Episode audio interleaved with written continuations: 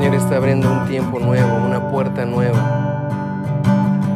Él quiere que podamos entrar en donde Él está, que podamos morar en donde Él habita. Bienvenido a este tiempo, bienvenido a un tiempo en donde Él va a hablar a tu corazón. Compañerismo cristiano,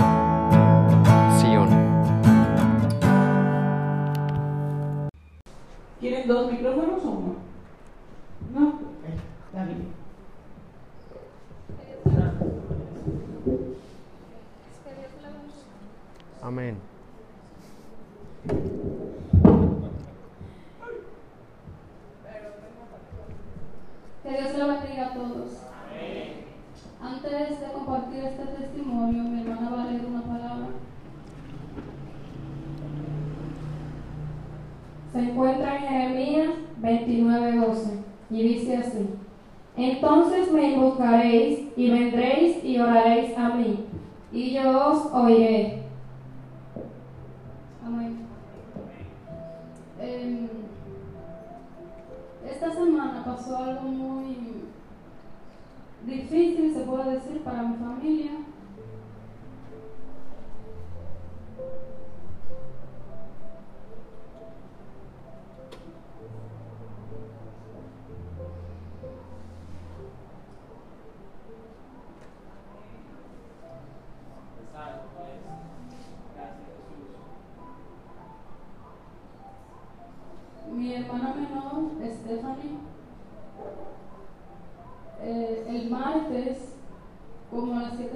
Le empezó un dolor muy fuerte. Ella decía que le dolía el estómago.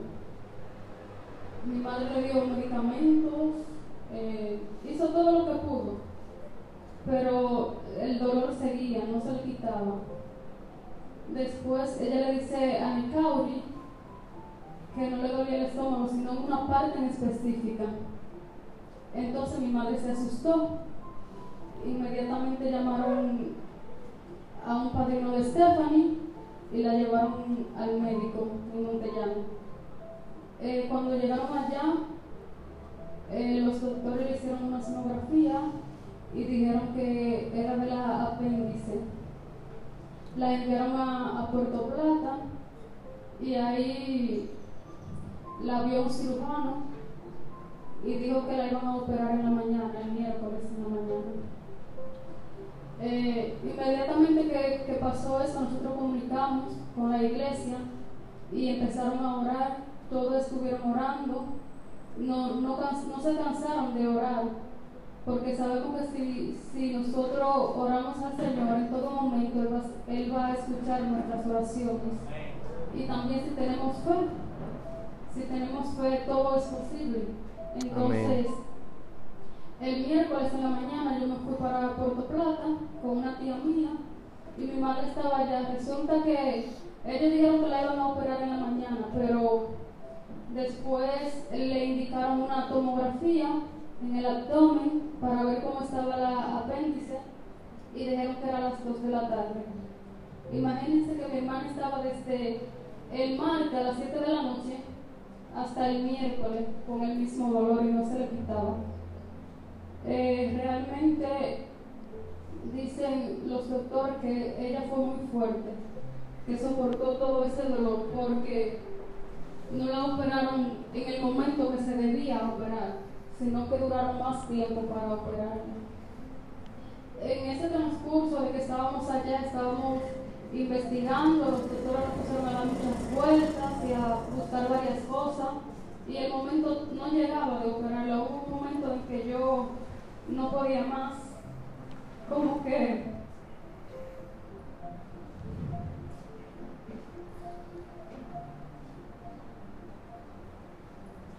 mis fuerzas cayeron, pero siempre tenía en mi mente de que Dios podía hacer todo lo que para nosotros es imposible.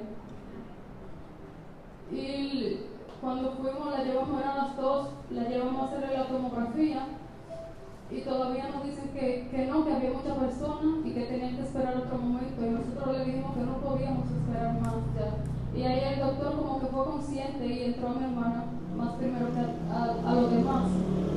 Entonces, después que le hicieron la tomografía, estábamos esperando al cirujano que llegara. Entonces, nunca llamaron al cirujano. Nosotros estábamos esperando que llegara, pero los doctores nunca lo llamaron. Y ya eran como las, las cuatro y media de la tarde y todavía estábamos esperando el miércoles. Y después eh, estaba tan desesperada, gracias, que le comuniqué a yo y todo lo que estaba pasando y a Daniel y ellos eh, dijeron que la sacáramos de ahí, que no podíamos quedarnos ahí porque ellos no estaban haciendo nada. Y cuando nosotros tomamos la decisión y le dijimos al doctor que ya la íbamos a sacar porque no estaban atendiéndola, ellos como que se asustaron y no querían que la sacáramos porque eso le podría traer problemas a ellos. Entonces nosotros fuimos a, a la dirección del hospital y fíjense, la directora ya se iba para su casa. Nosotros tuvimos que correr atrás de ella. Y cuando llegamos a donde ella, le, le explicamos todo lo que estaba pasando y ella se enojó porque eh, habían tantos doctores y entraban a revisar a mi hermana, pero ninguno hacía nada, ninguno decía nada, ni, o sea, solamente entraban, la veían y salían, le ponían medicamentos. No sé cuántos sueros le pusieron, fueron muchos, muchos medicamentos para calmarle el dolor, pero el dolor seguía todavía. Entonces la, directora llamó al cirujano y el cirujano llegó, inmediatamente que él llegó, la revisaron y él dijo que inmediatamente la tenían que operar. Entonces nosotros oramos, estábamos orando, eh, confiados en el Señor y, y, todos los hermanos de la iglesia también estaban orando. Y estábamos en el proceso de esperar porque ya le habían entrado a cirugía y la operación duró como casi una hora probablemente. Eh, cuando el doctor salió, que dijo que ya había terminado la operación, que salió todo bien, gracias a Dios, eh, él nos enseñó el apéndice y dijo que ya estaba casi al explotarse, estaba inflamada, ya que si duraba más tiempo, mi hermana moría. Entonces, en ese momento eh, pude ver que Dios es, es, un Dios de milagro. Amén. Y es bueno porque eh, sé que si fuera por nosotros, en nuestra fuerza, no, no se iba a lograr nada. Eso fue Dios. Fue Dios y las oraciones de todos los hermanos, el apoyo eh, de todos los hermanos en oración. Eh, ahí pude ver eh, eh, que cuando todos nos unimos en oración por un mismo propósito, Dios obra de una manera especial. También vi a mi madre con una fuerza que nunca había visto en ella, con una fe tan grande que nunca había visto. Puedo decir que yo misma en ese momento estaba cayendo, estaba debilitada, pero al ver a mi madre así eh, y saber que Dios siempre está, me hice más fuerte. Y cuando vimos que todo salió bien, solamente le damos gracias a Dios porque eh, fue un milagro, en realidad fue un milagro. Y quiero darle gracias también a, a la iglesia, a todos los hermanos que estuvieron orando, que nunca se cansaron de orar, que siempre se mantuvieron ahí dándonos fuerza y ánimo, porque yo sé que sin nada, si no hubiésemos puesto ese problema en la mano de Dios, no se sabe qué hubiera pasado. Entonces, eh, esto fue una victoria y un milagro del Señor. Eh, es muy importante que, que, en todo momento, no solamente en un problema, oremos. Dice la palabra que debemos de orar cuando estemos alegres, cuando estemos tristes. En todo momento debemos de orar. Entonces, eso fue algo maravilloso que Dios nos dejó ver, que si siempre estamos orando con fe, Él nos va a responder. Amén, amén. amén.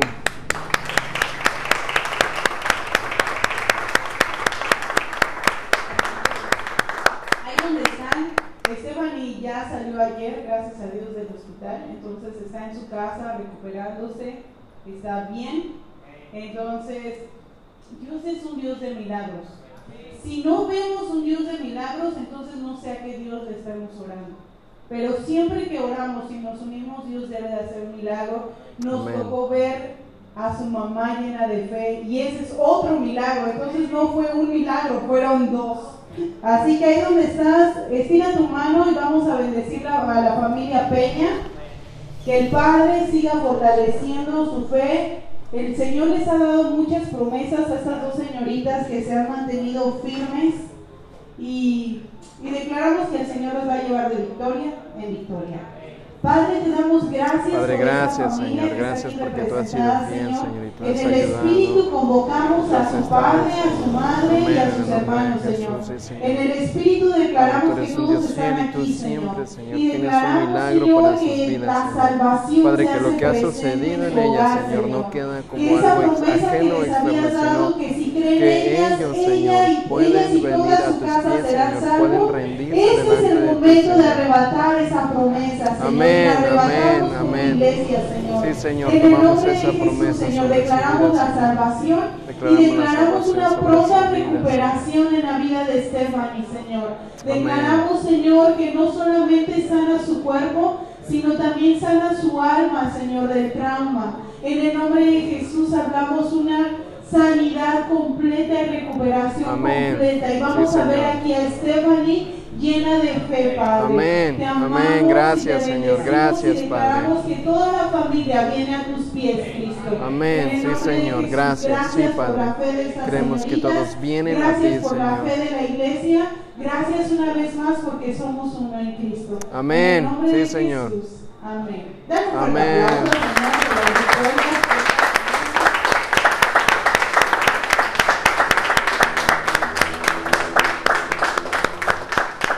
Pueden tomar asiento. De verdad que Dios es bueno. Verdad que Dios es bueno y nos ha tocado ver ya como iglesia testimonios de que Dios salva vidas. Entonces sigamos confiando en un, un Dios bueno, un Dios vivo y en un Dios de milagros. Amén.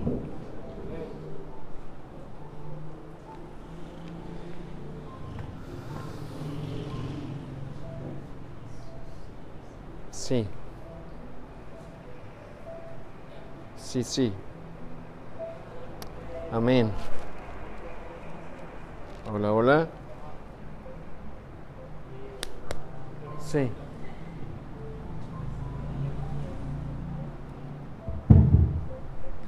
Esa tecnología me está comiendo a mí.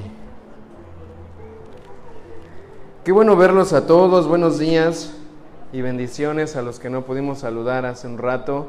Eh, estamos felices de poder adorar a nuestro Dios juntos. Estamos felices de que cada oportunidad que tenemos el Señor nos sorprende con algo eh, tan asombroso que nos hace estar enamorándonos más y más de Él. Así que eh, sé que tenemos todos que estar bajo una distancia, pero donde tú estás ahí, voltea a la izquierda o a la derecha y dile, el Señor es bueno y es milagroso.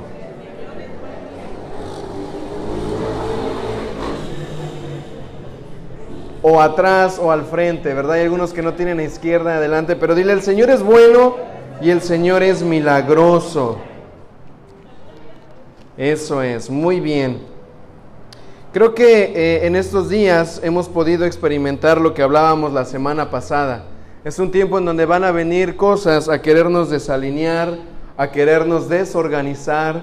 Es un tiempo de mucha batalla y de mucha, mucha pelea, pero victorioso es nuestro Dios.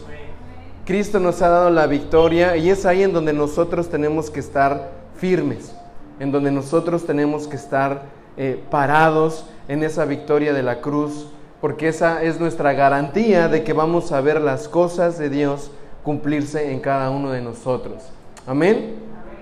Entonces, eh, hoy, hoy estamos en un tiempo en donde vamos a introducirnos en algo que, que es lo que ha sucedido en esta semana a través de este testimonio y que hemos estado nosotros, ¿verdad? Jalando desde hace ya unas semanas, entendiendo que somos una casa espiritual, somos una casa que estamos siendo construidos. ¿Cuántos estamos siendo construidos? Amén. Somos construidos por Cristo, somos construidos por Él, porque si Él no construye la casa, en vano trabajan los trabajadores, ¿verdad? debemos de dejar, perdón, que sea el Señor construyéndonos, armándonos, sabiendo que lo que Él tiene para nosotros es mejor. Es mejor. Sabemos que nuestro fundamento es Cristo y hago esta pequeña recopilación porque la semana pasada vimos lo importante que es ejercitar nuestros sentidos espirituales. ¿Cuántos pudimos aplicar algo de lo que el Señor nos enseñó en la semana pasada? El poder escuchar su voz, el poder ver lo que Él tiene para nosotros, saber que todo lo que hacemos es en el Espíritu. La batalla que se ganó en la vida de Stephanie y todo lo que sucedió fue espiritual. No es algo que un hombre pudo haber hecho o algo por casualidad. Es algo que Dios determinó que así tenía que suceder. Amén. Entonces, eh, hoy vamos a, vamos a estar revisando algo que es muy vital para cada uno de nosotros y es estas batallas, es esta guerra que se libra en lo espiritual. Ahora, muchos han escuchado, han entendido que la guerra espiritual a veces es algo que se tiene que ver de lejos o solamente es para algunos.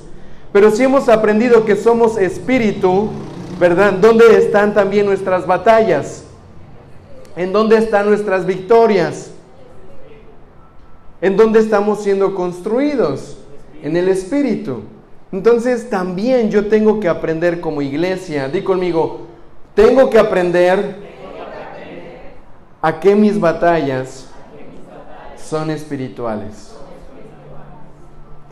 Partimos de la primicia de que todo es espiritual, ¿verdad que sí?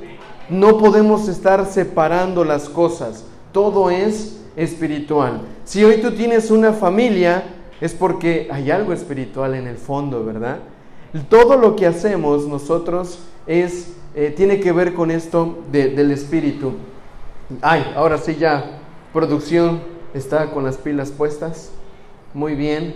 Eh, tenemos que revisar algo en la palabra y vamos todos a Efesios capítulo 6, versículo 12. Efesios 6, 12. Si no traen Biblia, eh, allá atrás algunos hermanos me ayudan. Levanta la mano quien no trae Biblia para poderles acercar eh, un bibliazo. No, es cierto, una Biblia por ahí. Ahí Brian, gracias. Va a estarnos ayudando si hay Biblias. Efesios 6, 12. Amén.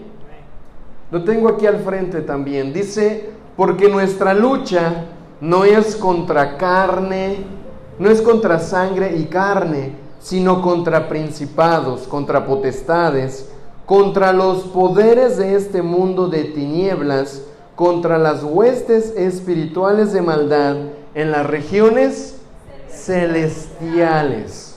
Esto lo dice Pablo, ¿verdad? Le está diciendo a los efesios, iglesia, despierten, nuestra lucha no es contra sangre y carne, no es contra la persona, no es contra ese o esa que está causándote, ¿verdad? Dificultad. No es con el doctor, no es con el hospital, no es con el trabajo. Tu lucha es contra principados, potestades, poderes de este mundo de tinieblas, contra huestes espirituales de maldad en las regiones celestiales. Esto es muy importante que lo podamos entender, porque nuestros enemigos 100% son espirituales. No hay, no hay, ¿verdad? Algo que se quiera levantar en tu contra que no sea espiritual. Todo es espiritual. Entonces nuestras batallas son ahí. Tengo que aprender a reconocer, ¿verdad? ¿Cuáles son esos principados y esas potestades? Cuando habla de principados, habla de príncipes. ¿Habla de qué? Príncipes. Si somos aquí nosotros hijos de Dios, que es nuestro Padre, y Él es Rey, ¿qué nos ganamos nosotros por ser hijos del Rey? El ser también llamados, ¿verdad? Príncipes. A mí me llama la atención, eh, hay algunas personas que se saludan, ¿verdad? Dios te bendiga, príncipe. Y yo digo, wow, qué interesante, pero no es que te lo digan o no es que lo digas, es que tienes que vivir como tal. como un hijo de un rey que libra sus batallas en lo espiritual y que sabe cuál es su posición y su identidad como hijo de Dios. De nada va a valer que te digan príncipe, príncipa, no, princesa, y no te la creas y no estés viviendo de acuerdo al diseño de Dios para sus hijos y sus hijas. Entonces, eh, el diablo es un mentiroso. El diablo es un imitador. El diablo siempre está buscando quitar lo que Dios ha creado y torcerlo. Lo busca corromper, lo busca distorsionar. En algún momento de tu vida posiblemente has sentido que has, has tenido una meta, has querido alcanzar algo y has tenido la fe para decir, quiero hacer esto o quiero hacer aquello, pero en el proceso, en el caminar, algo te ha distraído algo te ha sacado, algo te ha desviado. Y ya después que piensas, ¿verdad? ¿Qué pasó con este propósito, esta meta? Te das cuenta que no la alcanzaste. Es por esta razón. El diablo muchas veces busca distraernos. Ahora, ¿con qué te va a distraer? No te va a distraer con algo que a ti no te llama la atención.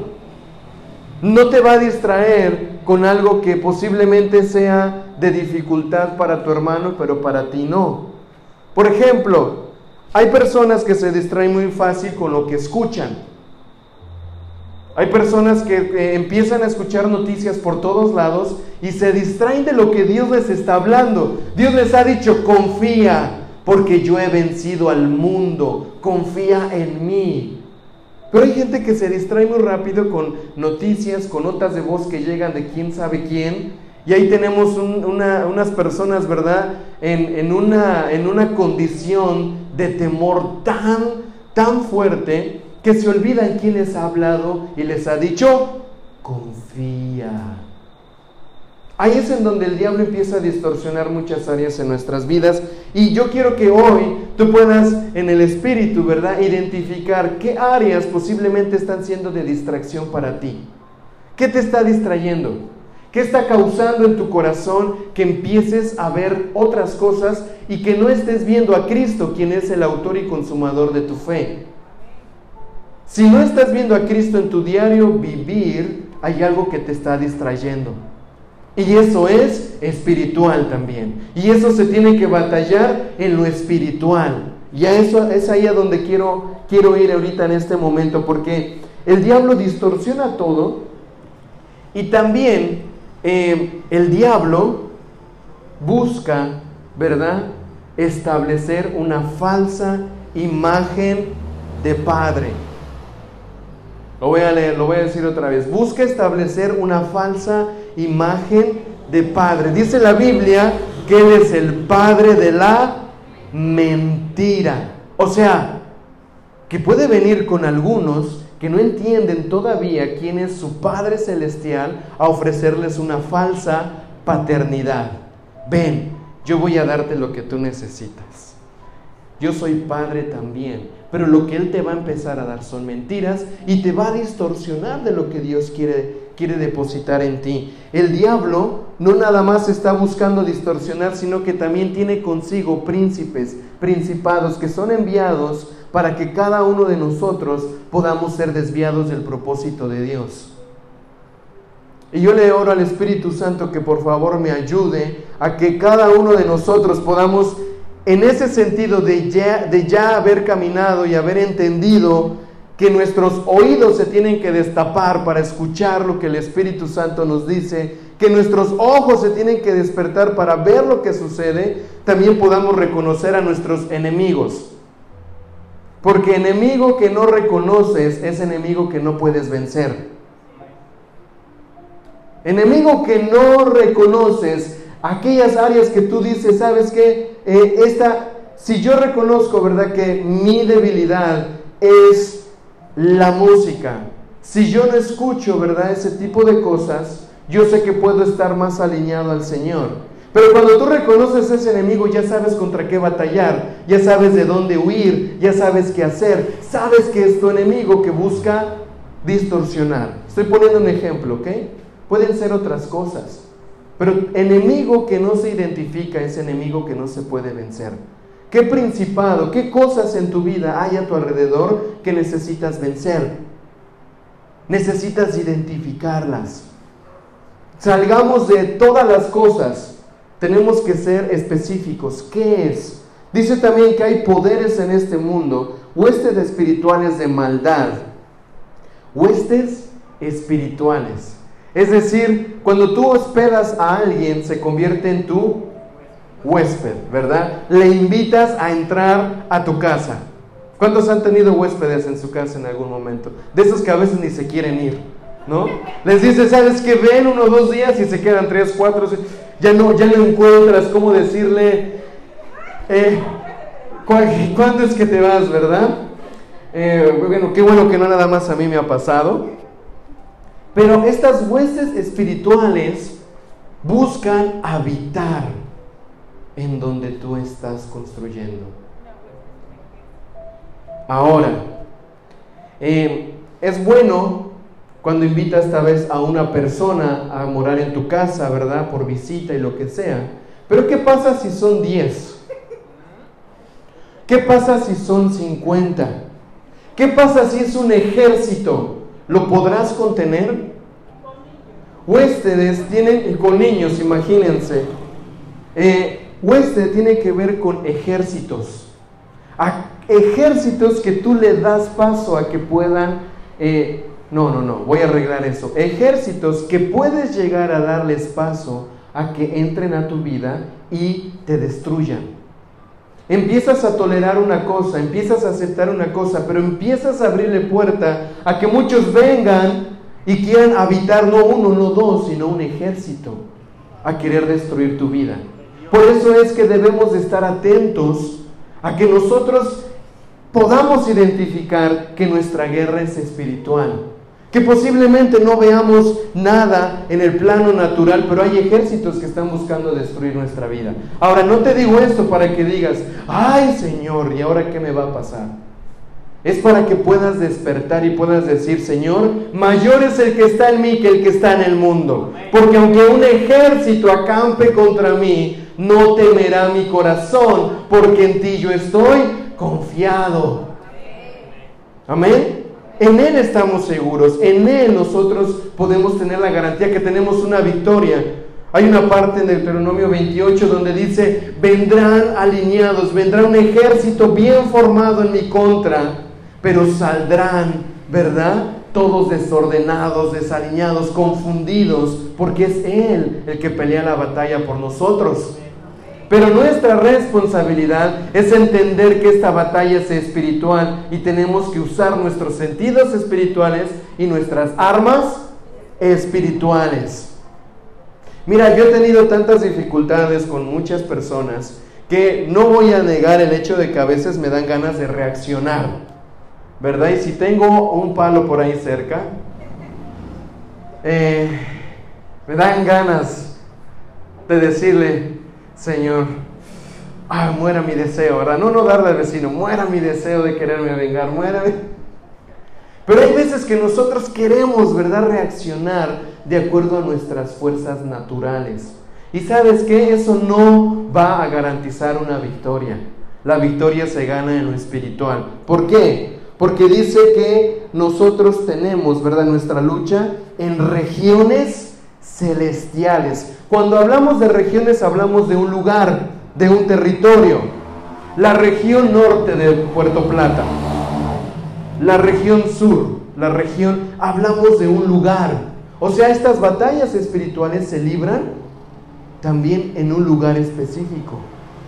No solamente se libran por librarse, eh, decir, ¿sabes qué? Eh, pues ay, el Señor sabrá cómo me da la victoria y no haces nada para poder entrar en ese lugar en donde puede haber muchas, muchas cosas que están buscando amedrentarte o derrotarte. Las batallas son en lo espiritual. Las batallas son en un lugar espiritual. Y tenemos que aprender a meternos y a refugiarnos en Cristo, porque solamente en Él es que podemos tener la victoria garantizada. Yo he visto muchas personas que han que han creído que las guerras o que las batallas espirituales, ¿verdad? No las puede ejecutar a un nivel de su persona. Es decir, eh, son muy buenos y, aquí hay un engaño muy grande. Hay personas que buscan ¿verdad? Eh, darle a entender el problema que tiene el otro, pero no son capaces de ver el problema que tienen ellos.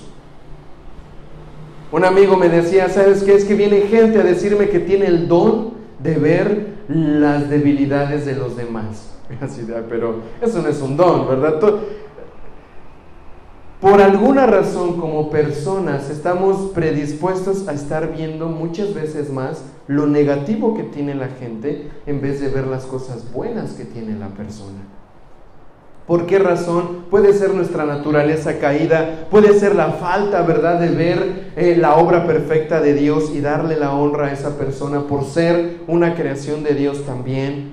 Pueden ser muchas cosas, pero eh, las batallas que tú y yo tenemos como personas son importantes que las aprendas a librar tú. Que tú empieces a dar el paso para decir, ¿qué me está atando en mi economía? ¿Por qué no despego en mis finanzas? Esa solución va a venir cuando tú aprendas a batallar en lo espiritual. ¿Me van siguiendo? La salud lo mismo y gracias a Dios, ¿verdad? Se levantó la iglesia, estuvimos orando, personas que me decían, ¿sabes qué? Mandaste el mensaje y en ese momento paré todo, agarré a mi familia y ¿saben qué? Oramos en el nombre de Jesús para que el Señor traiga sanidad sobre la vida de Stephanie. Eso a mí me impresionó. Dije, esta es una iglesia, ¿verdad? Esta es una persona que entiende que son batallas. Y que en una batalla no puedes decir, ah, mira, eh, un mensaje, alguien está por morir. Bueno, ahorita que tenga tiempo, porque tengo cosas que hacer. Si somos un ejército y alguien nos llama a pelear, no podemos dejarlo para después, ¿verdad que no? Tenemos que detenernos en ese momento y decir, Padre, nos unimos, nos introducimos en ese lugar en donde están queriendo arrebatar la vida de nuestra hermana y peleamos en el nombre de Jesús a favor de ella. Eso es la iglesia, eso es lo que hace que cuando muchas veces tú ya estás agotado, cansado, cargado y llamas a la, a la iglesia, al ejército del Señor, a tus hermanos a orar. Mira, ¿sabes qué? Yo me imagino al enemigo que dice, bueno, ahora sí se va a armar, porque no nada más está Él, está el cuerpo de Cristo con Él, con ella, y todavía, ¿verdad? El león de la tribu de Judá viene a defendernos. ¿Sabes qué? Huyamos porque no podemos contra este poder. Entonces, se entiende que nuestras batallas son espirituales. Hay áreas en nuestras vidas que necesitamos activar y despertar para poder ver lo que el Señor quiere que nosotros eh, veamos. Ahora Jesús Jesús nos enseña que las batallas en el Espíritu son batallas que necesitan ser constantemente revisadas. Necesitamos estar atentos a esto porque no es, eh, no es a través de una motivación o a través de, un, de una palabra positiva que tú vas a mejorar tus circunstancias. Es a través de que aprendas a pelear para que la victoria de Cristo se establezca en tu vida. Ahora, hay peleas que no necesariamente tienen que ser eh, a gritos o no necesariamente tienen que ser, ¿verdad?, tan violentas. Hay veces que la batalla, hay muchos que pueden estar batallando con la impureza sexual. Sabes que no necesitas, ¿verdad? Eh, que alguien tal vez te reprenda, un demonio, lo que esté pasando en tu vida. Hay veces que esa batalla la puedes ganar cuando tú decidas empezar a vivir en santidad a empezar a anhelar la pureza. Cuando tú empieces a anhelar lo puro, esa batalla ya está empezando a ser ganada, porque no le estás dando paso al deseo impuro de tu corazón y estás empezando a decirle, Señor, anhelo tu santidad, anhelo tu pureza, anhelo tu esencia en mí, porque quiero ganar esta batalla. ¿Me van siguiendo? Vamos a ver Mateo 4:5, por favor. Mateo 4 habla de una batalla que está teniendo Jesús en contra del enemigo. Y esta batalla, ¿verdad? La libra de una forma tan espectacular, tan poderosa, que nos da una enseñanza que nuestra batalla en el espíritu es real. Mi hermano, mi hermana, perdón, mi hermana, si Jesús batalló en el espíritu, y fue real su batalla y fue real su victoria para nosotros también. Amén. Mateo 4, 4 5 dice, entonces el diablo lo lleva hasta la santa ciudad, lo puso en pie sobre el pináculo del templo y dice, ya que eres el Hijo de Dios, échate abajo porque está escrito, a sus ángeles mandará cerca de ti y en tus manos te llevarán para que tu pie jamás tropiece en piedra. Y Jesús le dijo, también está escrito, no tentarás al Señor tu Dios. Esto es uno de los tres, de las tres eh, batallas que Jesús está librando en su espíritu. El diablo primero viene y dice, ah, tienes hambre. Mira, llevas 40 días sin comer. Dile a esas piedras que se conviertan en pan, porque el Señor te va a proveer, el Señor te va a dar. Y Jesús libra esa batalla no comiéndose otro pan, ¿verdad? O no entregando su ayuno. Dice, ¿sabes qué escrito está? No solo de pan vivirá el hombre. E-, es impresionante cómo, cómo Jesús libraba esas batallas con el entendimiento de que su sustento aún era espiritual. Sabes que no me vengas a engañar con que quiero satisfacer mi hambre física, porque mi satisfacción está en algo mayor. No solo de pan vive el hombre, sino de la voz de mi Padre. ¿Crees que tengo hambre? No tengo hambre, porque la voz de mi Padre me ha llenado me ha sustentado tanto que aún esa palabra que tú tienes en mi contra es inválida. ¿Por qué? Porque ya tengo un sustento, la voz de mi Padre, su voz, su palabra. Amén. Entonces eso también es una herramienta para nosotros. Nosotros también podemos decir, ¿sabes qué? Si el diablo quiere venir a introducir ideas, a introducir cosas que pueden alejarte o separarte de Dios, tú puedas encontrar tu plenitud. Número uno, en la palabra del Señor. Y decir, ¿sabes qué? Tal vez yo pueda creer que mi satisfacción va a venir de yo ver un problema resuelto o de ver una dificultad resuelta, pero mi mayor plenitud, mi verdadera plenitud, viene de yo escuchar lo que el Padre tiene para mí. Viene de yo, ¿verdad?, deleitarme en su palabra.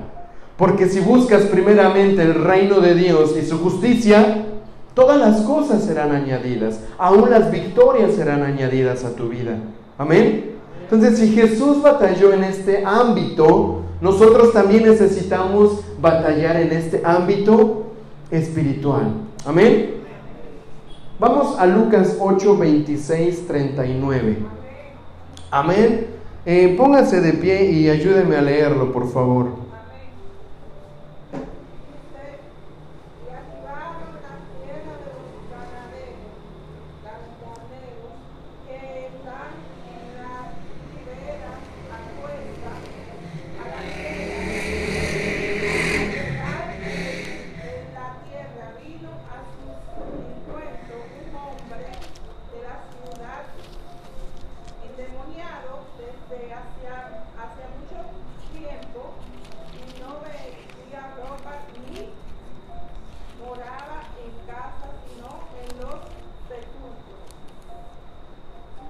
Amén, gracias.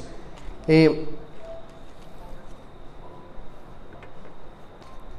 en esta parte de la palabra el Señor nos deja ver algo muy, muy interesante y es una batalla que hay también en una región, en un lugar en donde había sido gobernado por una, por una entidad espiritual tan fuerte y dice el 26, y navegaron hacia la, hacia la región de los, de los Gadarenos, que está al lado opuesto de Galilea, y al llegar a la tierra salió al encuentro cierto varón de la ciudad que tenía demonios. Y desde hacía mucho tiempo no se ponía vestido ni vivía en casas, sino entre los sepulcros. Al ver a Jesús cayó ante él dando alaridos y con gran voz dijo, ¿qué tienes que ver conmigo, Jesús, Hijo de Dios Altísimo? Te ruego no me atormentes, pues mandaba el espíritu inmundo a salir del hombre porque durante mucho tiempo se había apoderado de él y aunque estaba bajo guardia, atado con cadenas y grillos, rompía las cadenas y era impedido por el demonio hacia los lugares desérticos. Jesús le preguntó, ¿cómo te llamas? Y le dijo, Legión, porque había entrado en él muchos demonios. Y le rogaba que no los mandase al abismo. Y había allí una piara de muchos cerdos paseando en el monte y, y le rogaron que les permitiera entrar en ellos y les dio permiso. Saliendo entonces el hombre, del hombre los demonios entraron en los cerdos y la piara se precipitó por el desempeñadero a lo largo y se ahogó. Al ver lo sucedido, lo que los apacentaban huyeron y contaron a la ciudad y por las granjas. Salieron entonces a ver lo sucedido y fueron a Jesús y hallaron al hombre de quien habían salido los demonios sentado a los pies de Jesús, vestido y en un juicio cabal. Y tuvieron temor. Y los que lo vieron les, les contaron cómo el demonio había sido sanado, perdón, cómo el hombre, el endemoniado, había sido sanado. Pero toda la multitud alrededor de los Gadarenos le rogó que se alejase de ellos porque estaban sobrecogidos de, de un gran temor, y entrando en una barca regresó. El varón de quien habían salido los demonios le rogaba que le permitiera estar con él, con Jesús, pero lo despidió diciendo, vuelve a tu casa y cuenta con grandes, cuán grandes cosas te hizo Dios. Y él fue por toda la ciudad proclamando cuán grandes cosas le hizo Jesús. Cuán grande es Dios, cantábamos hace un rato, ¿verdad? Y cuán grande es su fidelidad. ¿Sabes qué? Eh, Jesús aquí había traído una libertad espiritual a una persona, que al traerle libertad espiritual a esa persona, le trajo libertad a toda la región, le trajo libertad a todo el pueblo. ¿Cuántos sabemos aquí que somos libres por la sangre de Cristo y que tenemos la victoria en el Señor? Sabes que por esa libertad que tú tienes, Dios va a empezar también a liberar tu familia, tu negocio, tus finanzas, tu casa, tu territorio. Él va a empezar a traer libertad a través de la libertad que se establece en tu vida. Amén. Pero si no estamos, ¿verdad?, siendo apercibidos de que nuestra batalla es espiritual, vamos a tener muchas dificultades. Ahora, en esta historia quiero que veas algo. Habían intentado amarrar al Gadareno con cadenas y grilletes, habían intentado en sus fuerzas detenerlo, pero no podían. Yo te hago una pregunta, ¿cuántas cosas has querido hacer en tus fuerzas? Querido detener, querido frenar, querido batallar en tus fuerzas y no te ha resultado.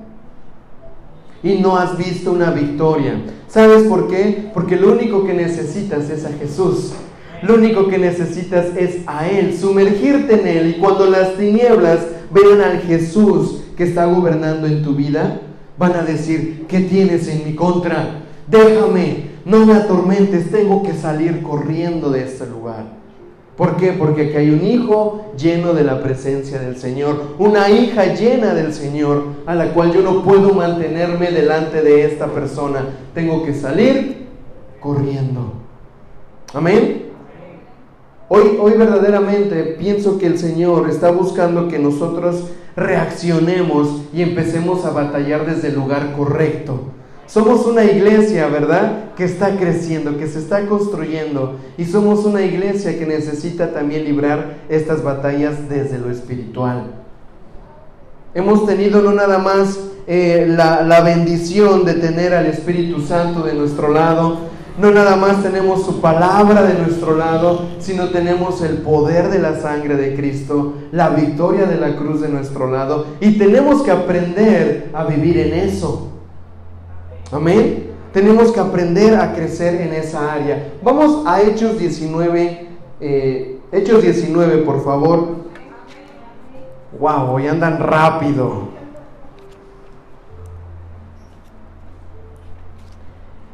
No hay nada más importante para un hijo de Dios que conocer quién es su Señor, quién es su Padre. ¿Sabes qué? El ser hijo de Dios no se trata de decirte tú, yo soy hijo de Dios, sino que tu Padre eterno te pueda reconocer y que Él con su voz te diga, tú eres mi hijo y yo soy tu Dios. Yo te reconozco como mi hijo. Mira Fernando, es mi hijo. Qué impresionante será escuchar, ¿verdad? cuando Él te llame por tu nombre y te diga, eres mi hijo, eres mi hija. Porque en ese momento nuestras vidas van a empezar a ser tan, tan llenas, ¿verdad? De su aceptación, de su aprobación y vamos a poder entender que en Él nosotros somos saciados. Y aquí hay un suceso en la palabra de personas que no entendieron esto, de personas que creyeron, ¿verdad? Que se trataba de un asunto sencillo, el creerse hijo de Dios y actuar bajo el poder de Dios. Antes no se adelanten a leerlo, ya estoy viendo que están leyendo ahí, espérense, déjenme avanzar, déjenme acomodar las cosas. ¿Sabes qué? Em, quiero que hoy eh, podamos reaccionar a algo muy sencillo. Hay personas que, hemos asumido en un momento dado, también a mí me ha sucedido, que hemos creído que, que tener una Biblia, ¿verdad?, ante una dificultad va a causar eh, algo, algo inmediato. No es simplemente que tú tengas el libro cerca de ti, sino que el libro, la Biblia, esté escrita dentro de ti. Que las palabras que hay aquí cobren vida en ti. Sabes que hay personas que muchas veces quieren librar sus batallas espirituales y no es a bibliazos, ¿verdad? Yo tenía un amigo que me decía, no es que sabes que tengo ganas de darle un bibliazo en la cabeza a esta persona, a ver si así recibe algo del Señor. Pues que espérate, no es, no es el libro, ¿verdad? No es, no es simplemente decir, toma y algo va a suceder. Es que las palabras que están aquí escritas cobren vida y esas palabras, tanto tú las, las reconozcas, perdón, como esas palabras también se manifiesten en tu diario vivir. Lo mismo ha sucedido cuando en algún momento hemos creído que en la guerra espiritual o en las batallas espirituales usar el nombre de Jesús es algo, es como algo mágico o como algo inmediato. Creemos que es un tipo de decir el nombre y ¡pum! las cosas van a suceder. Las tinieblas usan eso, ¿verdad? La hechicería, tienen palabras y dicen, quién sabe qué, no voy a decir, porque no quiero llamar nada de eso aquí, y creen que por decir esas palabras inmediatamente algo va a suceder. ¿Sabes que un engaño que tenemos muchas veces como iglesia es que no nada más se trata de decir en el nombre de Jesús. Se trata de vivir en el nombre de Jesús. Se trata de que Jesús esté en nosotros y que nosotros podamos desde ahí decir, en Jesús yo le digo a esto, fuera en el nombre de Jesús, metido en Jesús, peleo esta batalla. Peleo a favor de esta nación. Hago algo, pero desde Jesús, desde Cristo, porque Él es nuestro fundamento. Él es nuestra roca eterna. Aquí hay un principio de reino fundamental. No podemos batallar las, eh, las batallas o las guerras espirituales si no primero estamos en Cristo Jesús. ¿Por qué? Porque todo lo demás que tú hagas fuera de Cristo, lejos de Cristo, no estando dentro de Él, van a ser tiros al aire. Vas a creer que estás batallando y no vas a ver resultado por una sencilla razón. No estás en Cristo. No estás sumergido en Él. Ahora, Daniel, ¿cómo yo me sumerjo en el Señor? ¿Cómo yo estoy convencido que, está, que estoy dentro de Él? ¿Sabes qué? El que está sumergido en Cristo se nota, se percibe. Su vida empieza a ser una vida completamente distinta, su hablar cambia, su apariencia aún también cambia. Dice que el corazón alegre hermosea el rostro. ¿Cuántos hermosos y hermosas hay aquí? ¿Dónde está el corazón alegre? Ahí sonríen algunos y dicen, ay, sí, sí, sí, sí. Sabes que aún la hermosura empieza en lo espiritual. Nosotros, como hijos de Dios, si tenemos algo que mostrar, es a Cristo en nuestras vidas. El gozo que viene a tu corazón cuando viene Jesús a nuestras vidas se nota en tu rostro. ¿Han visto esa gente que a veces dice, eh, eh, vengo a orar por ti o quieren darte una palabra y traen una cara que se hay que levantarla del suelo, ¿verdad? No sabes si Él tiene una palabra para ti o tú tienes que darle una palabra a Él. Dices, no, mi hermano, mi hermana, creo que aquí el que necesita esa palabra eres tú. Mira nada más, no, es que llevo tanto tiempo en esto. ¿Sabes que el corazón alegre hermosea el rostro? Ahora, cuando tú empiezas a sumergirte en el Señor, eh, todo a tu alrededor empieza a percibirlo, se nota, se nota. Así que ya hemos revisado, ¿verdad?, cómo nosotros podemos crecer en Él a través de su palabra, meternos en su presencia, adorar. Revisábamos que adorar no es cantar. Adorar es todo lo que hacemos en nuestro diario vivir al Señor, todo lo que yo le presento a Él. Porque no es concebible que yo diga, ¿verdad? ¿Sabes qué? Vamos a adorar, hermanos. Entonces, ¿qué hemos estado haciendo? Si tu vida no está adorando constantemente, eh, obviamente, ¿verdad? Va a haber dificultades en tu vida y no es, son momentos, nuestra vida debe de ser un constante en Dios. Entonces, poniendo esto, vamos a revisar lo que dice Hechos 19, 19 versículo 13. Amén. Dice así.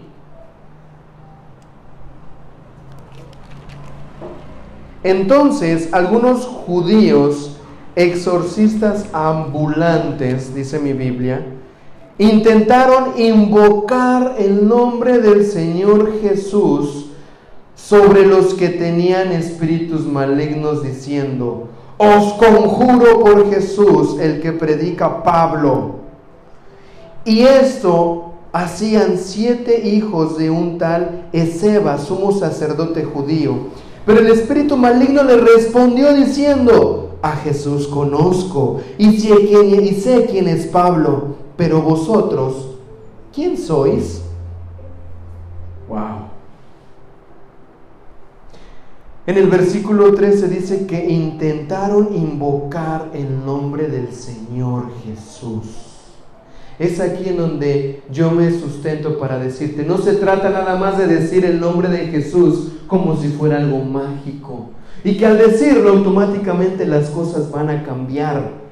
Hemos caído en un engaño muchas veces y, yo soy el primero en decir eh, que el Señor me ayude a salir de esto, porque había momentos en donde el Señor eh, nos había metido a, batallar a favor de una persona y creíamos que solamente decir en el nombre de Jesús, en el nombre de Jesús, en el nombre de Jesús las cosas se iban a arreglar. Ahora esos espíritus no salían por una razón. Yo no estaba en el nombre de Jesús. Yo quería invocarlo y conjurarlo como si así fuera hacer algo inmediato. Ahora, ¿el nombre de Jesús tiene poder? Amén. Claro que tiene poder. No estoy diciendo que no lo tenga. Estoy diciendo que cuando tú y yo declaremos el nombre de Jesús para batallar nuestras guerras en el Espíritu, nos aseguremos de estar en Él, sumergidos en su nombre metidos en quién es Jesús. Amén. Es impresionante porque dice aquí, yo conozco a Jesús, conozco a Pablo, pero tú quién eres? Yo no me imagino la vida de esto, a estas personas, ¿verdad? Lo avergonzados que han de haber quedado. Sabes que no me vengas a decir algo que tú ni vives, ni conoces, ni sabes quién es Jesús, ni te, o sea, yo los conozco a ellos, pero tú, tú quién eres?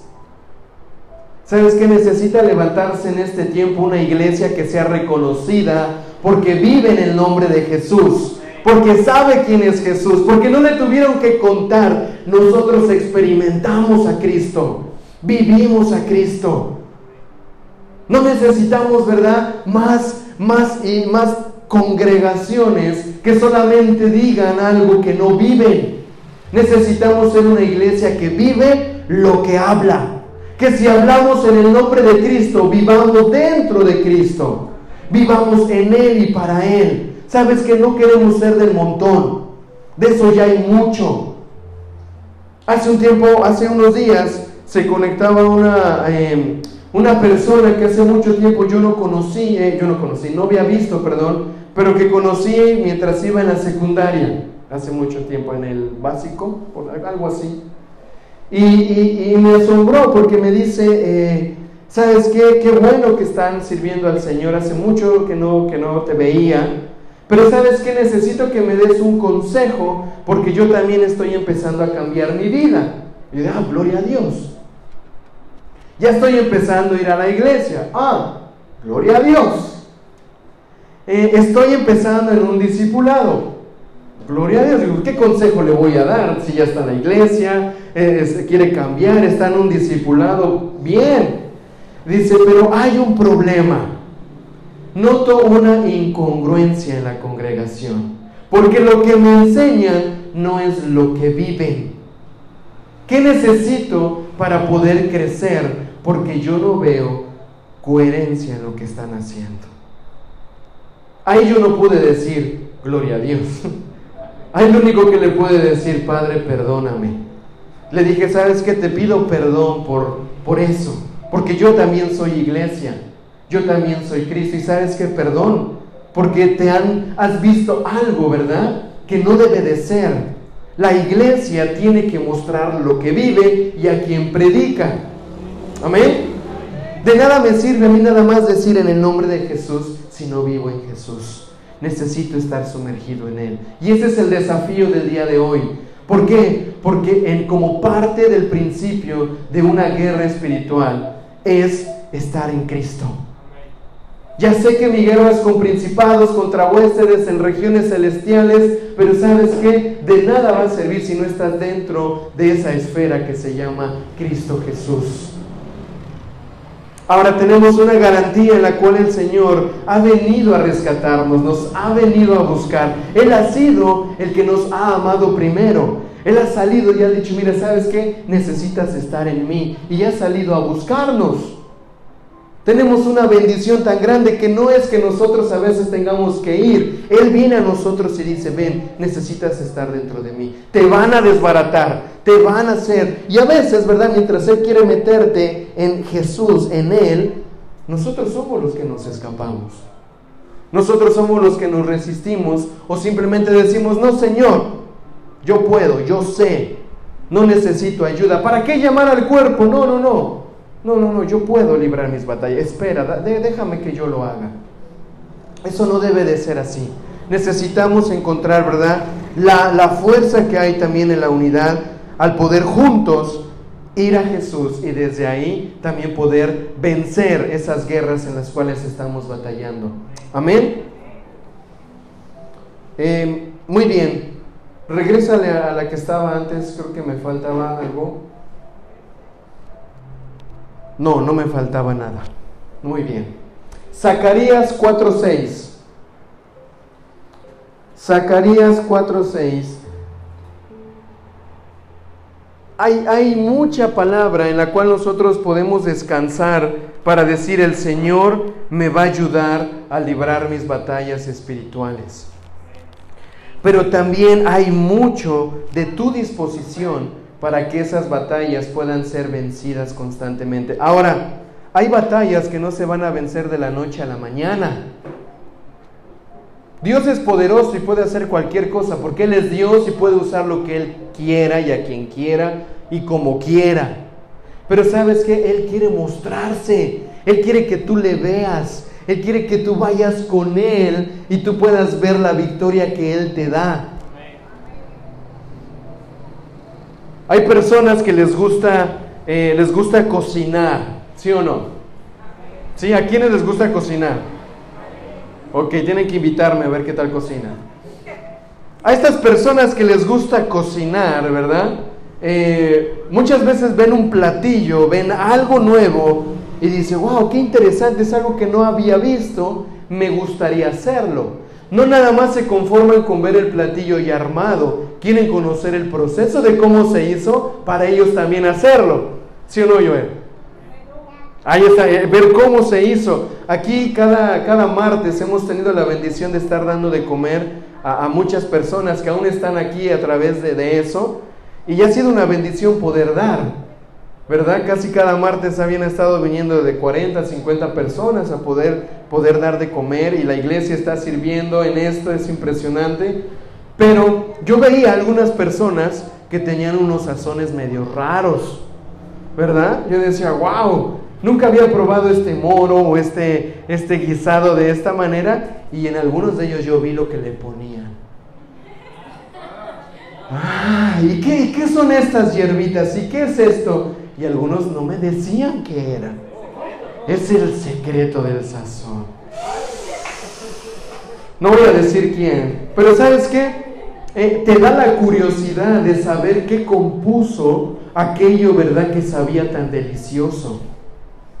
La guerra espiritual también nos ayuda, no nada más a decir vamos a disfrutar la victoria, sino que también, también puedas ver y ser parte y conocer cómo esa victoria se fue consumando se fue armando, se fue haciendo y disfrutarla también y decir, ah Señor, ahora entiendo por qué este tiempo de adoración fue importante. Aquí me diste una arma para pelear. Oh Señor, ahora entiendo por qué me trajiste a esta iglesia, porque pudimos unirnos y batallar juntos. Ah Señor, la victoria está aquí, pero no nada más disfruto la victoria, sino que también, ¿verdad? Disfruto todo lo que hemos venido haciendo juntos. ¿Por qué? Porque aún la victoria de Cristo en la cruz no fue algo que fue de la noche a la mañana. Él tuvo que cargar su cruz, tuvo que caminar a un monte cargando esa cruz, siendo latigado, siendo castigado. Y no todavía eso, tuvo que aguantar los clavos en sus manos y en sus pies, ser levantado, ser atravesado. ¿Tú crees que esa victoria fue sencilla? ¿Tú crees que esa victoria fue de un momento a otro? Él tuvo y aún dice, por el gozo puesto delante de mí, soporté la cruz. Por el gozo que iba a venir de esa victoria, porque un día Él se iba a encontrar con nosotros y te iba a decir, ¿sabes qué? Ya vencí, vamos, la victoria está conmigo, camina, vamos, vamos. ¿Por qué? Porque Él ya hizo todo lo que tenía que hacer para que nosotros también podamos disfrutar de ese gozo que Jesús tuvo al ir a la cruz. Y aunque sufrió y aunque le dolió, Él sabía lo que iba a ganar. Y Él te estaba viendo a ti y te estaba viendo en este día y decía, Señor, Padre, me gozo en esta victoria y ahora el poder que me has dado, se los doy. Venzan, vamos, peleen desde el Espíritu. Conquisten, disfruten esta batalla. Para que cuando venga la victoria, digan, Señor, fiel has sido tú. Si tú no hubieras estado conmigo, no hubiera podido. Y Él sea el único que merezca la honra y la gloria. Amén. Dice Zacarías 4:6, entonces respondió y me habló diciendo, Dios le responde, esta es la palabra de Jehová a Zorobabel que dice, no con ejército ni con fuerza, sino con mi espíritu, ha dicho Jehová de los ejércitos. Di conmigo, no es con ejército, no con fuerza, sino con mi espíritu. Eso lo ha dicho el Señor. ¿Cómo vamos a vencer nuestras guerras en el Espíritu? No con tu fuerza ni con ejércitos, sino con su Espíritu, con lo que Él nos ha dado. Por eso dice la palabra en Romanos 8, ahora ustedes son más que vencedores por medio de aquel que los llamó. Somos más que vencedores. ¿Por qué? Porque no solamente es la victoria que tú alcanzas por decidir creerle. Todavía a eso se le suma la victoria de Cristo, que es la que te habilitó a conquistar esa batalla que tú estabas peleando. Por eso eres más que vencedor. Porque venciste, pero ¿sabes qué? Cristo venció más en ti. Cristo conquistó más en ti, por eso eres más que vencedor. Segunda de Corintios 10, 3 dice, pues en que perdón, pues aunque andamos en la carne, no luchamos según aunque andemos en, este, en esta carne, algunos más carne que otros,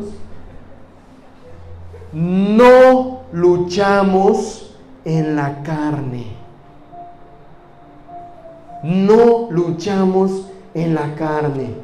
Hace, hace un tiempo eh, yo empecé a recibir algunas notas de voz y algunos mensajes de, de, una persona, o de, sí, de una persona em, que empezó a ofenderme.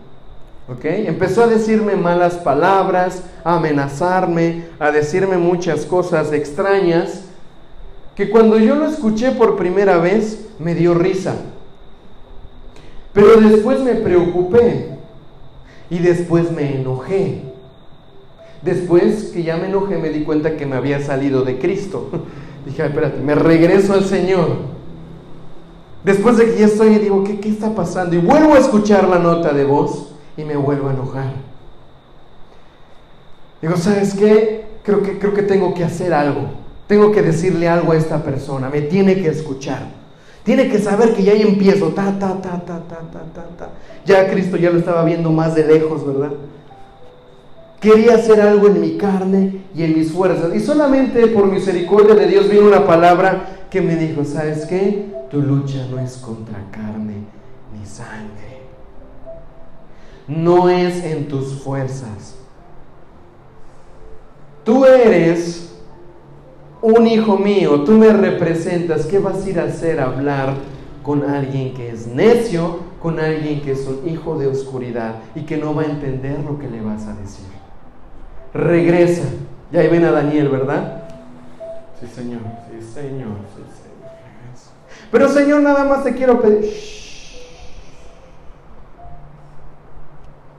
Pero nada más cuando yo lo vea, yo nada más... ¿Por qué razón? ¿Por qué razón es tan difícil muchas veces aguantarse el querer hacer algo en nuestra carne? Precisamente cuando nos separamos de nuestra fuente, nos separamos de nuestra esencia. Y mira, lo grave no es eso, sino que siguió mandándome más. Y luego más. Yo así de, ah, pero venga acá. Ahora sí, Señor. ¿Verdad? Me sentía como los apóstoles que decían, Padre, ¿verdad? Voy a hacer que del cielo descienda fuego. Ah, si mi batalla es espiritual, Padre, que venga fuego y que lo queme. Listo, en el espíritu hay que se haga chicharrón. No, hermanos, no es así. No es así.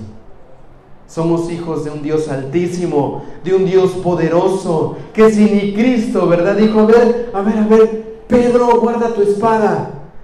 ¿Qué no crees que si yo llamo una legión de ángeles no van a venir y me van a defender? Espera, Pedro, aquí hay un propósito que cumplir. Guarda tu espada. Yo necesito atravesar esa cruz. Yo necesito atravesar ese momento para darte la victoria. Tranquilo. Sabes que esos momentos de batalla, esos momentos donde somos pulidos y somos entrenados, es para que nosotros entendamos quién nos ha llamado, de dónde viene nuestra victoria y en dónde debemos permanecer. Amén. Pues aunque andamos en la carne, no luchamos según la carne, porque las armas de nuestra contienda no son carnales, sino poderosas en Dios para la destrucción de fortalezas. Di conmigo, poderosas en Dios. Otra vez, poderosas en Dios para la destrucción de fortalezas. Las armas que Dios nos ha dado son poderosas únicamente cuando están en Dios. Porque nuestras armas son poderosas en Dios. No es para que las uses como tú quieras o como se te antoje. Es para poder estar en Él y decirle, Señor, cómo uso la oración, cómo uso el ayuno, cómo yo empiezo a, declarar esta palabra. Porque estas armas son poderosas únicamente cuando están en ti y cuando yo estoy en ti, para poder destruir fortalezas. A mí me gusta esa palabra, destruir, porque nos garantiza que nada va a quedar por ahí, ¿verdad? Un chivito. Chivito se dice cuando hace las cosas bien, ¿sí? Nada va a quedar ahí todavía medio levantado. Lo que se haya querido levantar en tu vida va a quedar destruido por completo. Gracias, amor. Lo que se haya querido levantar en tu vida, cuando usas las armas poderosas en Dios, va a quedar destruido por completo poder aquí, el poder aquí. Hermanos, yo creo que hoy eh, es un tiempo muy importante para que nosotros podamos detenernos en esta semana y decir, Padre, Ayúdame a librar las batallas que tengo que librar el día de hoy. Sabes que pueden ser batallas que tal vez están en tu corazón. Pueden ser guerras que tal vez están ahí dentro de ti, el rencor, los celos, algo que quiera venir a tu, a tu corazón a quererte engañar, a seducir. Pueden ser batallas en tu familia, pueden ser batallas con, con tu esposo, con tu esposa, con tus padres. Pueden ser batallas con tu comunidad, con los que te rodean. Pero sabes que en cada una de estas batallas tenemos la seguridad de que podemos echar mano de las armas poderosas en Dios para ver la destrucción de las fortalezas. Yo creo en esto. Yo creo que cada una de las batallas que tenemos en Dios se libran desde el Espíritu. Se libran desde ese lugar. Deja de luchar en tus fuerzas. Deja de querer convencer a la persona que está eh, eh, causándote tanto daño en tus fuerzas, déjaselo al Señor. Empieza a batallar desde ahí. Sabes que somos muy desesperados nosotros como seres humanos, queremos ver respuestas inmediatas, queremos que algo suceda ya. Y eso no sucede así en el reino de los cielos. ¿Puede? Puede, porque Dios es Dios. Pero sabes que el Señor quiere que disfrutemos cada parte del proceso de la victoria. Amén. El Señor está con nosotros. Y si el Señor está con nosotros, ¿quién contra nosotros? Porque mayor es el que está en mí que el que está en el mundo. Él es mi escudo y mi fortaleza. ¿De quién voy a temorizarme? ¿De quién voy a temorizarme? ¿Sabes que es una buena oportunidad el día de hoy para poderle decir al Señor, Padre, quiero Quiero estar habilitado para batallar estas guerras desde el Espíritu. No permitas que me conforme con hacer algo en mis fuerzas. ¿Sabes qué, Señor? Lléname de tu poder, dice Timoteo, porque Dios no nos ha dado un espíritu de cobardía, sino un espíritu de poder y de dominio propio. ¿De qué te ha dado el Señor el espíritu? de poder te lo dio en el Espíritu. El poder está en tu Espíritu. El poder está ahí. Y ya Dios te lo dio. Recibiráis poder cuando venga sobre vosotros el Espíritu Santo.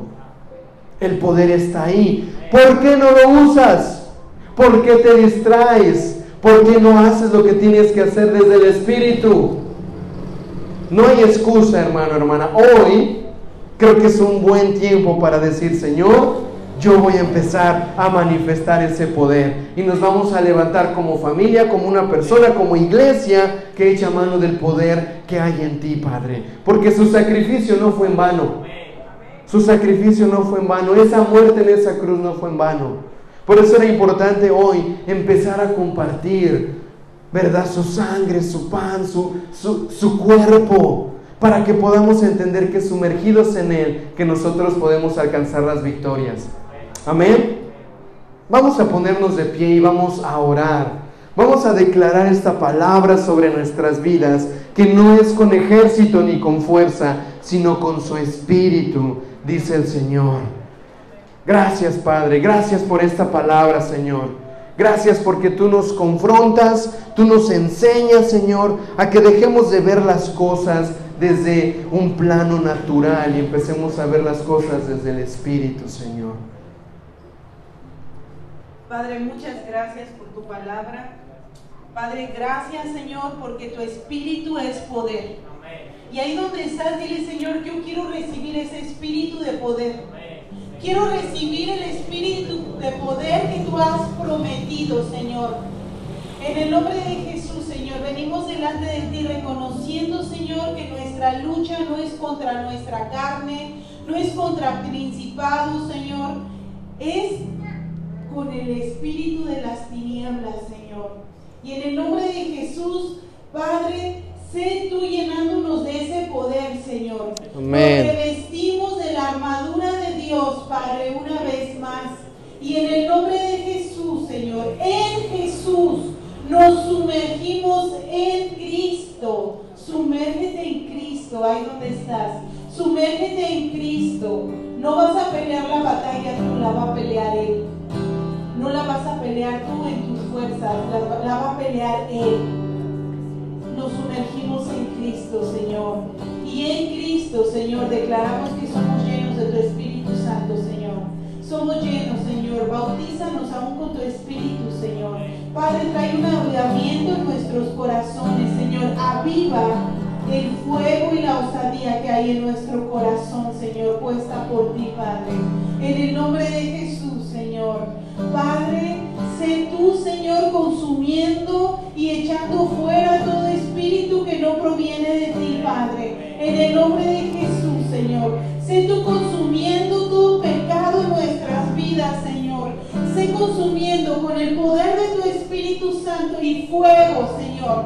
Consume todo pecado que nos asedia, Señor. Consume todo lo que no proviene de ti, Señor. Y nosotros le hemos abierto las puertas, Padre. Padre, en el nombre de Jesús, Señor, te pido que tu Espíritu Santo, Señor, pueda llenar a aquellos que están atentos, Señor. Aquellos que están viendo el Kairos en este momento, Señor. Padre, ve sus corazones, ve su vida, Dios, y no permita, Señor, que ningún emisario de las tinieblas impida, Señor, que ellos reciban el poder de tu Espíritu Santo, Señor. Hay personas aquí que están en otra, pero hay personas aquí, Señor, que están viendo los cielos abiertos, Señor. Y en el nombre de Jesús te pido, Dios, que a esos tú los llenes, Señor. Que seas tú, Señor, trayendo tu Espíritu Santo. Invocamos el Espíritu Santo de Dios. Invocamos el Espíritu Santo de Dios, Señor. Te damos gracias por tu palabra, Señor. Y hoy te pedimos, Señor, que tu palabra sea sellada en nuestros corazones, Señor. Que tu palabra, que todo lo que escuchamos hoy se haga realidad en nuestras vidas. Se haga vivo, Señor. En el nombre de Jesús te damos gracias, te bendecimos, te damos la gloria y la honra, Padre. Bendito es tu nombre, Señor. Ahí donde estás, glorifica al Padre. Glorifica al Padre. Y el Espíritu Santo se va a empezar a mover en tu vida, Señor. Gracias te damos, Cristo.